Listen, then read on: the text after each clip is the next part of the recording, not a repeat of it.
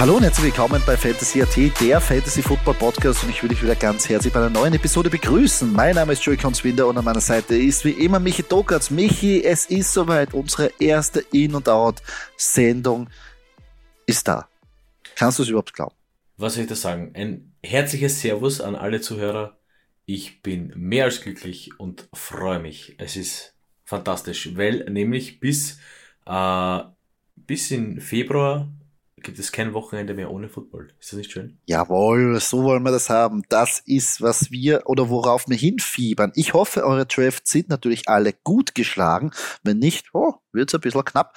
Aber ähm, der erste Game Day oder besser gesagt das erste Game Wochenende steht an und eure Matchups stehen natürlich dann auch schon an. Und nochmal zur Erinnerung, was sind unsere In- und Out-Picks? Wir wollen euch da eine kleine Hilfe geben, wen ihr aufstellen könnt und wo ich mal sagen, oh, da würde mir ein bisschen die Finger davon lassen. Jeweils auf der Quarterback, Wide Receiver, Running Back und Titan Position, wie wir es letztes Mal auch schon gemacht haben. Gut angekommen und never change a winning team, oder Doki? Ja, definitiv.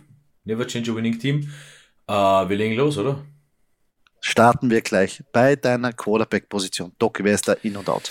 Mein In-Pick, und ich habe es schon öfter gesagt, und ich bin absolut überzeugt von einem alten Veteranen, der die Indianapolis Colts rocken wird oder mit den Indianapolis Colts rocken wird. Uh, Matt Ryan würde ich auf jeden Fall aufstellen. Um, vor allem gegen die Texans. Ich meine, es wird funktionieren, die werden schnell punkten wollen, sprich, sie werden schnell weit werfen wollen, damit sie die Führung ausbauen können und am Ende dann halt Jonathan Taylor oder Naheem Heinz oder whoever laufen lassen werden. Ähm, und das wird halt Punkte, Punkte, Fantasy-Punkte geben für Matt Ryan. Hm? Klingt plausibel. Das klingt plausibel, ja, im Gegensatz äh, zu meinem Outpick Justin Fields. Also ich bin prinzipiell kein Feind von Justin Fields, nicht falsch verstehen. Uh, und der ist halt auch gut, weil er laufen kann, aber gegen eine San Francisco 49ers D-Line wird das halt echt schwer. Und ich glaube halt hier, dass das Matchup einfach mh, hm, nicht, nicht ganz so ist, wie sich die Bears vorstellen. Vor allem gilt eben halt abzuwarten, wie funktionieren die Bears jetzt mit neuen Coaching-Staff, äh, wie rennt das Ganze. Also wenn ich Justin Fields habe, würde ich ihn mal draußen sitzen lassen und eher mehr ein bisschen beobachten. Ja, ist hier so als Backup irgendwie gedraftet worden. Äh, knallhartes Matchup natürlich gegen die 49ers. Ich sehe da auch wenig Meter, würde ich mir auch eher von der Ferne anschauen. Bei den Colts bin ich vollkommen deiner Meinung, weil jetzt kommen natürlich die Texans und das ist jetzt ein gefundenes Fressen, um in die Saison zu starten. Quasi ein Sparring-Partner, der fast eh schon tot ist, oder? Es klingt zwar jetzt hart, aber äh, ich glaube eben, wie du richtig sagst, die werden früh den Run etablieren wollen und natürlich Matt Ryan wird ein gutes Spiel liefern können. Also Matt Ryan, der für uns ja auch nicht ganz so interessant ist, für unsere Liga. Ähm, ich gehe zum einen in und out. Und zwar auf meiner Quarterback-In-Position ist ein junger Mann, Trey Lance. Ich halte sehr viel von ihm. Und wie ich schon gesagt habe, auch bei ihm ist das Matchup sehr, sehr gut. Nämlich gegen die Chicago Bears dasselbe eigentlich wie bei den Texans. Die Bears nicht mehr das, was sie früher war, schon lange nicht mehr bei der Defense. Offensiv weiß man gar nicht, was daherkommt, wie wir schon gesagt haben bei Justin Fields natürlich sind wir große Fans von dem, aber wir glauben, oder ich glaube persönlich, dass die 49ers da jetzt wirklich eine Nummer zu groß sein werden, was sie in der Defense und in der Offense anbieten werden. Und dadurch glaube ich, dass Trey Lance da gleich im ersten Game Day als Starter, glaube ich, sehr gut abliefern kann. Wo ich aber down bin, und wir haben das eh schon während unseren Division Insights mehrmals gesagt, auch wenn die Camp-Videos unterhaltsam sind, Tua Tagovailoa. Äh, ich meine, der Boxscore oder besser gesagt die Buchmacher geben ja vor, dass es eine enge Partie sein wird. Und wenn es eine enge, Partie gegen die Patriots Defense ist, das heißt nie was Gutes für Quarterbacks, meiner Meinung nach. Und dadurch, äh, glaube ich, Bill Belichick, der kann einfach noch immer eine Defense gut einstellen. Und ich glaube, der wird es da sehr schwer haben bei dieser äh, Patriots Defense in dieser Division. Also Tour, huh, tue ich mal schwer, auch mit den vielen Waffen, die er da hat. Also Tour Tagovailoa verstehe ich absolut, Trey Lance auch. Man muss auch dazu sagen, dass äh, diese Picks, also abgesehen davon, dass es Woche 1 ist, ja, ähm, aber wir machen uns ja das Leben auch nicht wirklich einfach und sagen, du musst halt Josh Allen aufstellen oder Derrick Henry, das ist eh klar. Wir wollen euch ja ein bisschen so äh, den Einblick äh, liefern, in die vielleicht ein bisschen hinteren Positionen, ja, eben wie ein Matt Ryan, wie ein Tour Tagovailoa, wie ein Trey Lance, wo sich vielleicht der ein oder andere komplett sicher ist zu 100%, nein, Trey Lance, das wird der Shootingstar. Und der andere sagt, nein, ich habe eigentlich Trey Lance geholt, weil ich habe eh noch einen anderen. Also ähm, nur kurz zur Erklärung, das ist so das Ziel des Ganzen, dass wir sagen, ähm, ein bisschen, äh, wir wollen ein bisschen helfen mit den Positionen und das glauben wir, das könnte funktionieren und das kann nicht funktionieren. Richtig. Weil ich meine, ihr werdet die Spieler gedraftet haben und sie, ihr werdet die ja auch am ersten Day äh, aufstellen. Wir wollen nur ein paar Spieler ein bisschen pushen und die anderen ein bisschen pumpen, damit ihr euch da ein bisschen ähm, orientieren könnt und erst ab Woche zwei anfängt zu weinen, wie wir alle auch, wenn es nicht aufgeht. Wide Receiver Position. Doke, bitte. Wide Receiver Position auf meiner In-Position ist, ähm, und da habe ich ein bisschen schwer getan, weil er hat letztes Jahr wehgetan, aber Devonta Smith. Und zwar, weil, äh, und das weißt du ganz genau, weil ihr als Philadelphia Eagles AJ Brown habt. Und AJ Brown wird halt die Detroit Defense beschäftigen.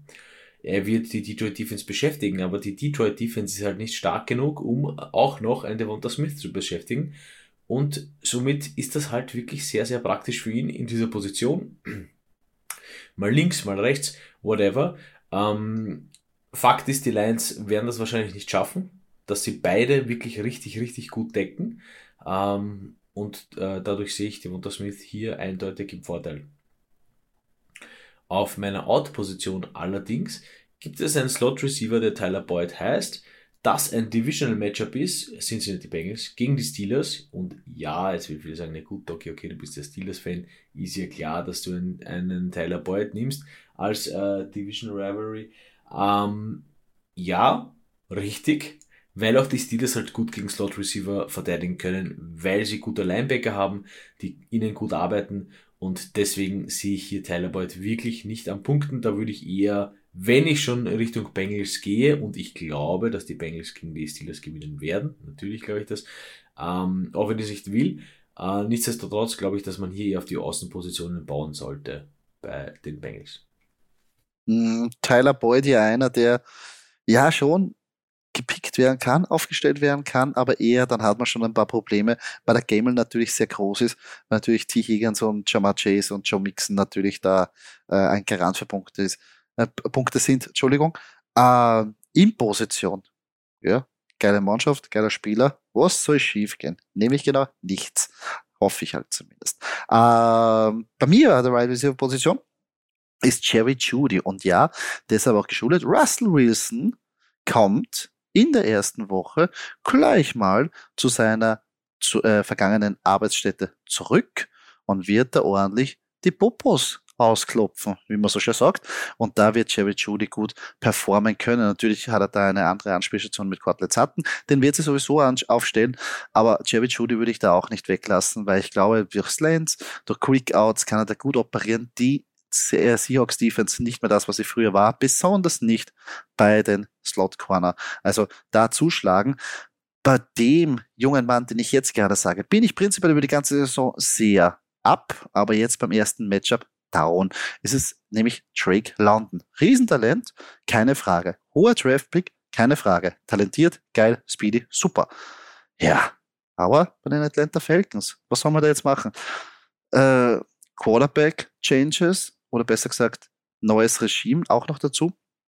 Und ich sehe halt einfach da nicht sehr viele Meter, die er da macht, besonders im Divisional Matchup gegen die Saints, die immer knallhart gegen sie spielen. Das wird sehr schwierig. Also, dass ich Drake London confident aufstelle beim ersten Matchup, wo ich wenig weiß, wie die Falcons ausschauen werden auf der Quarterback-Position.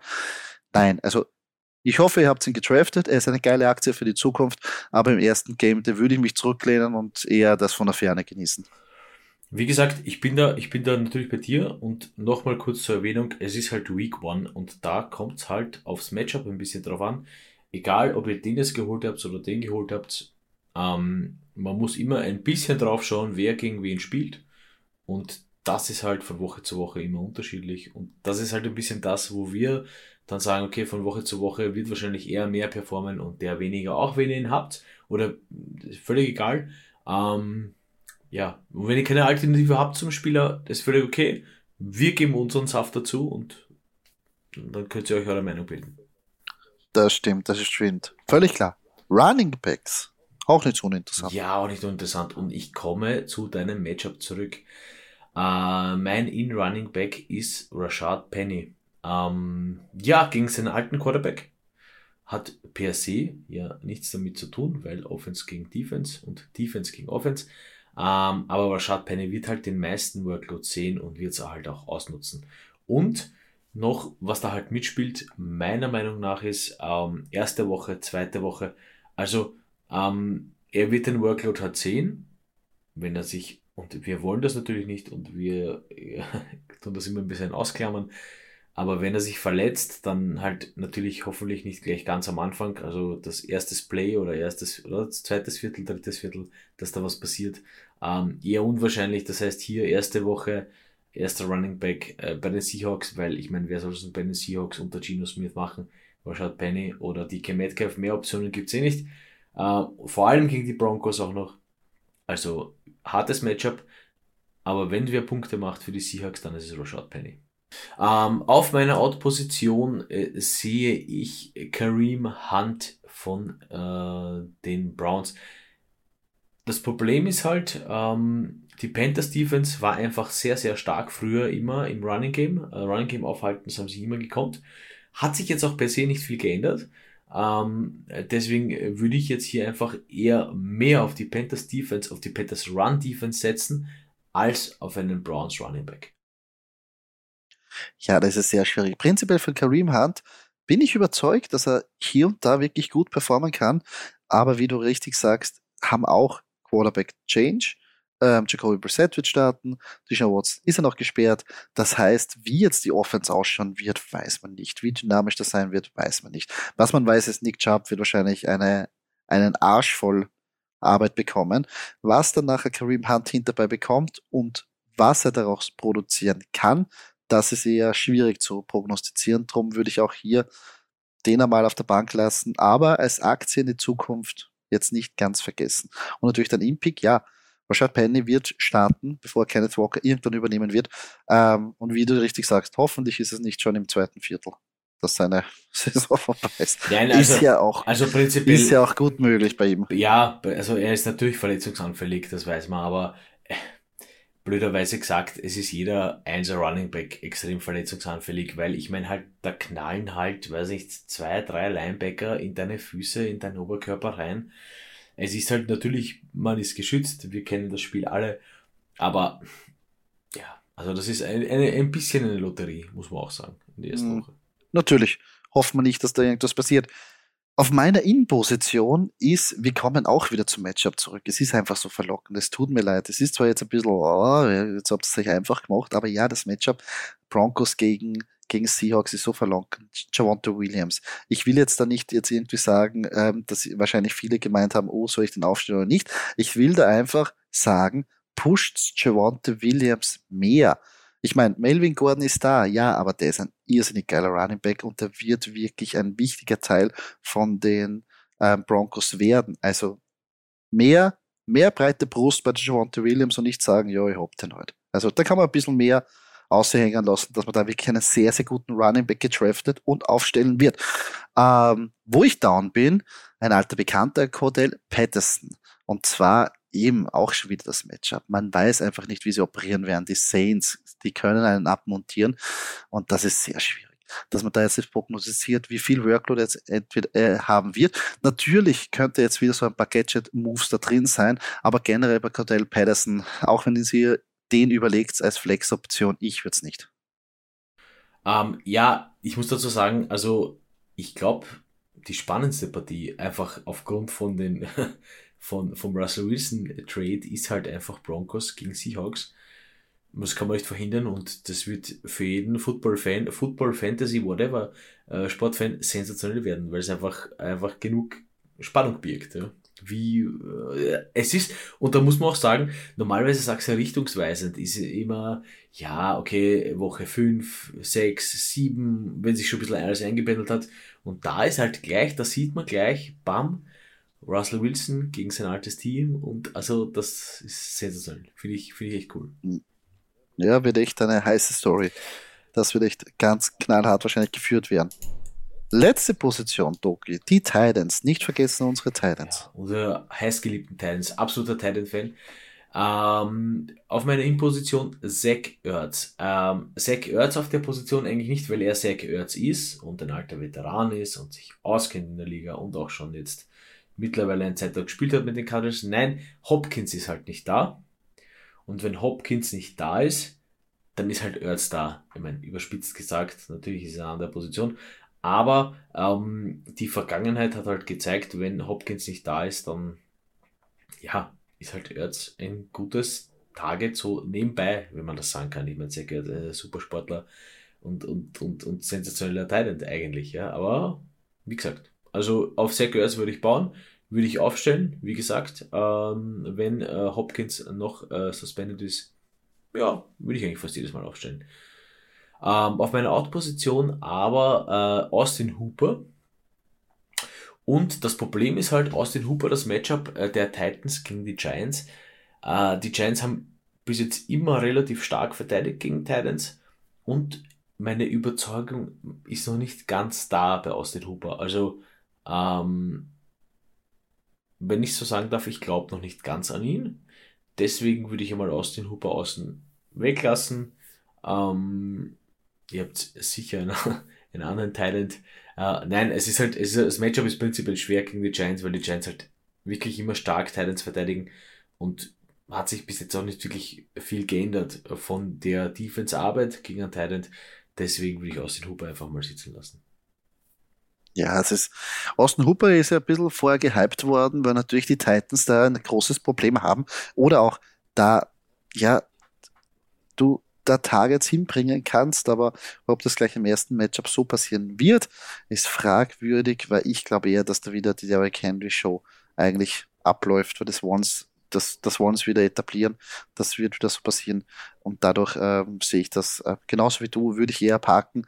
Ähm, auf der anderen Seite Zach Ertz, ja, geiler Spieler. Und besonders, wie du richtig sagst, DeAndre Hopkins ist nicht da, das heißt, das Number One Target in der Red Zone ist Zach Ertz, also den auf jeden Fall aufstellen. Den ich aufstellen würde, ist ein bisschen Deep Sleeper, aber wie wir bei unserer Fantasy AT Liga ja gesehen haben, wurde er auch früh gedraftet, ist Gerald Everett, der Teil von den Los Angeles Chargers. Wir haben ja währenddessen, oder wir haben in der Preseason schon darüber gesprochen, dass er sich in einer sehr, sehr, sehr guten Position befindet. Ein, ein sehr dynamischer, agiler Tight der auch noch in einer sehr dynamischen, agilen Offense jetzt performt. Die Raiders sind auch noch ähm, jetzt der Gegner. Und ja, Raiders Defense zwar stark, aber ich glaube, wie wir vorher schon gesagt haben, da ist Keenan Allen, da ist Mike Williams, da ist Austin Eckler und da kann Gerald Everett sich reinschleichen und vielleicht den einen oder anderen Punkt für uns machen, vielleicht einen Touchdown und dann sind wir auch schon glücklich. Wo ich nicht glücklich bin, ist ja auch auf meiner Out-Position, weil ich den, eigentlich den jungen Mann sehr geil finde, Mike Gesicki. Aber wie ich schon gesagt habe, bei Tour ah, gegen Patriots Defense sehr schwierig und vor allem der, die Competition wurde, wurde mehr, die Target Competition wurde mehr durch Tyreek Hill. Ähm, dadurch glaube ich, dass Mike Gesicki da in diesem Matchup eher den kürzeren ziehen wird und nicht zur Geltung kommt. Prinzipiell finde ich äh, Dolphins Matchup gegen Patriots, ja, das ist einfach, Belichick ist ein bisschen halt die Nasenspitze weiter vorne. Also, das ist so spielermäßig verstehe, also ich verstehe deine, deine Picks, weil einfach spielermäßig, ah, das ist halt, also Spieler, Entschuldigung, Spieler, Coach, unter Anführungszeichen Spieler, Schrägstrich, Coach-mäßig, ziehst einfach den Kürzer, oder? Hm.